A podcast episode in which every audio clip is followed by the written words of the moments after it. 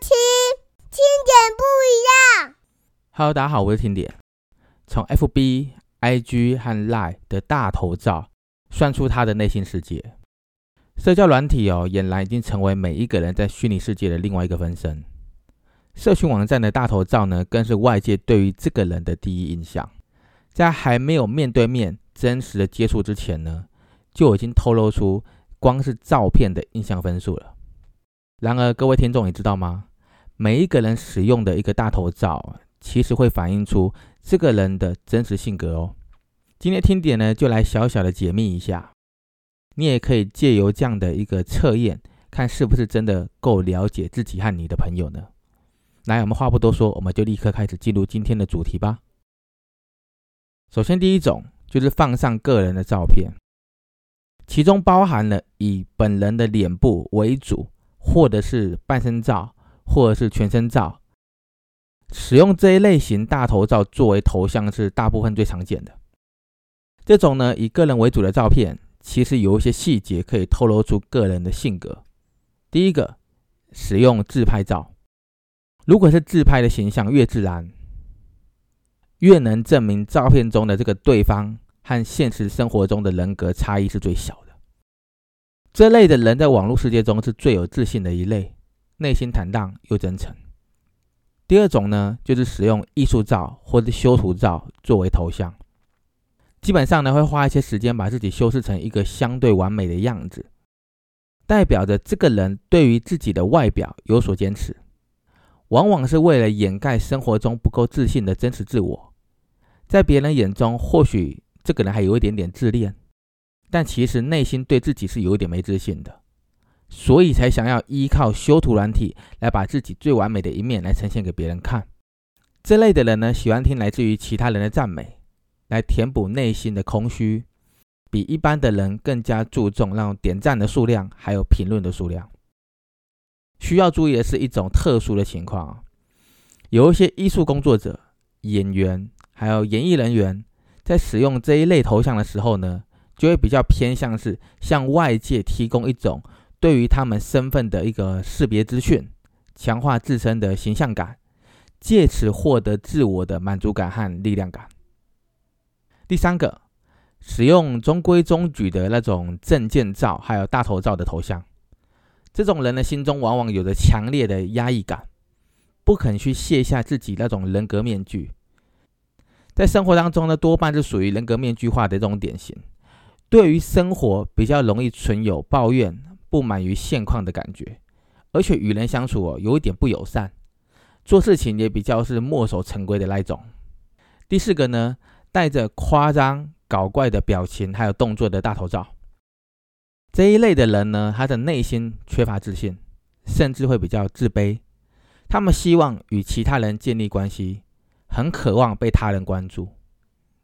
第五个，使用童年的老照片当做大头照的头像，这一类的人呢，大多代表着，呃，这个人怀念过去的某一段无忧无虑的时光，或是怀念童年时的美好。因此，会借由童年的照片当做头像来抒发自己，或是渴望被爱、被呵护的那种情愫。刚刚谈到的都是以自己一个人为主的大头照。接下来，我们来聊其他的关于 F B I G 和 Lie 的一个大头照吧。第二种，他的大头照有可能是晒小孩、啊宠物、恋人、夫妻、漫画的这种形象。根据美国非营利组织世界福祉项目针对六万多个推特账号的一个调查发现哦，大头照如果你是用宠物照，呃，目前啊，宠物照我这边是讲的大概以猫或狗为探讨对象，使用者可能有超过一种以上的人格特质。这个调查指出呢，选用猫为大头照者，代表他的性格偏是呃开放性的特质。而相对的，以狗为大头照的人呢，是相对外向、自律，还有亲和性的。选择宠物照当做大头照的人呢，绝大部分本性比较善良，可能是因为宠物照，呃，有点像是印证了自己的一个性格的一部分。举例来说好了，比如说猫给人的印象是乖巧、敏感，狗呢给人的印象是活力、爱交际。另外，会选择用恋人、夫妻大头照，代表着向外表示自己热爱生活，拥有完美的恋爱、婚姻还有亲子关系，却恰恰的反映了这一类的人对于这个关系的依赖性。他们的内心像是一个脆弱又未长大的孩子，往往会对子女或对恋人有比较强的控制欲望。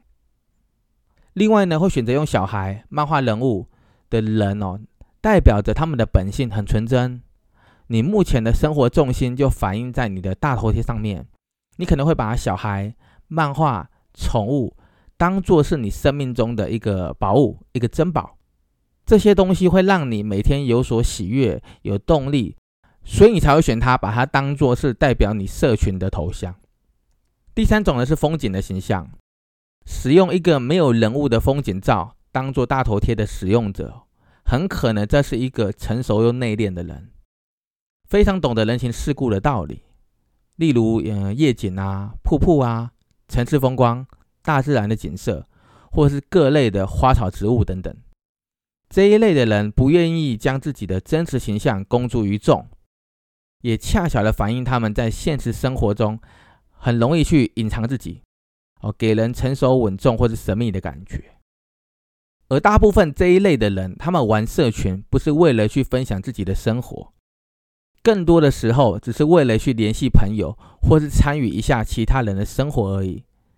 所以这一类的人呢，在社群总是保持一段安全的距离，他们不会是社群重度的使用者，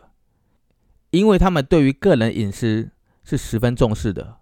所以选择不放个人照。第四种是几何图形。线条或是符号的一个形象，通常呢，心理复杂的人呢，越会对简单有着超乎常人的需要。这一类的人通常是极简主义者的实践者，不喜欢将所遇到的事情复杂化，也不喜欢复杂的人事物。第五种呢，是生活物品的一个形象，通常呢，会将生活中的一些平常的物品作为头像，比如呃，一颗篮球啊，一个一件衣服。一台汽车、一辆脚踏车，甚至是一张卡片等等的这一类的物品，对他们来说，往往都有着难以言表的一个象征意义。第六种呢，是各类明星、偶像、影剧人物或是外国人物的一个形象。这一类的人希望外界能够用头像的那种形象来看待自己，借此获得认同感、满足感。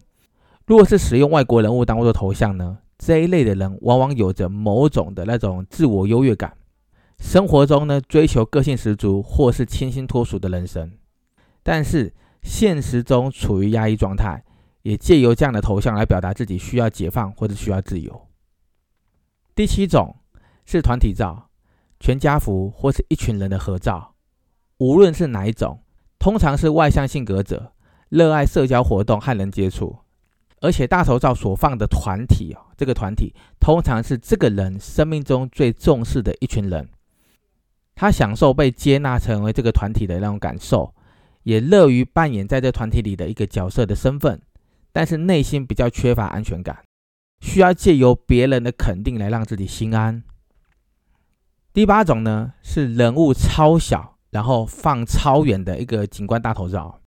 会选择把照片放大、放大再放大，才能够看清楚那个本人是谁的那种大头照。这一类的使用者非常非常在乎隐私，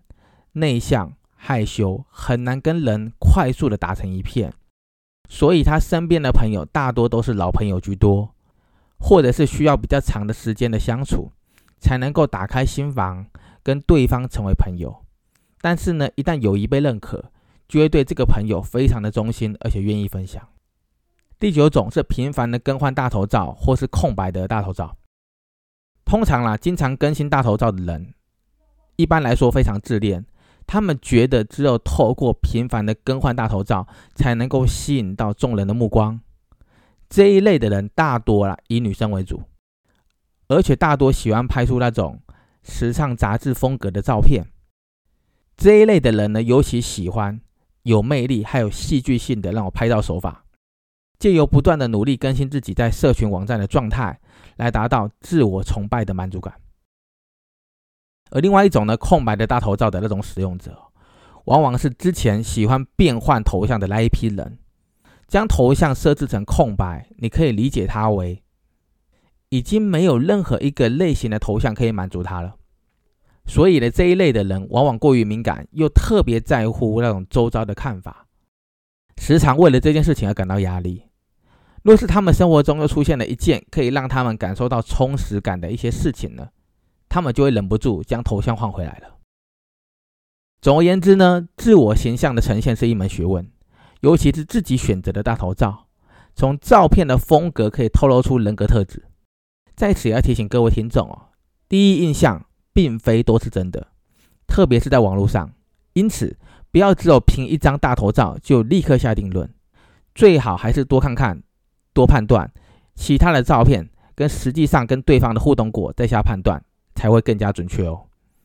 那今天我们就聊到这里喽，我们后天见。谢谢收听。听点不一样。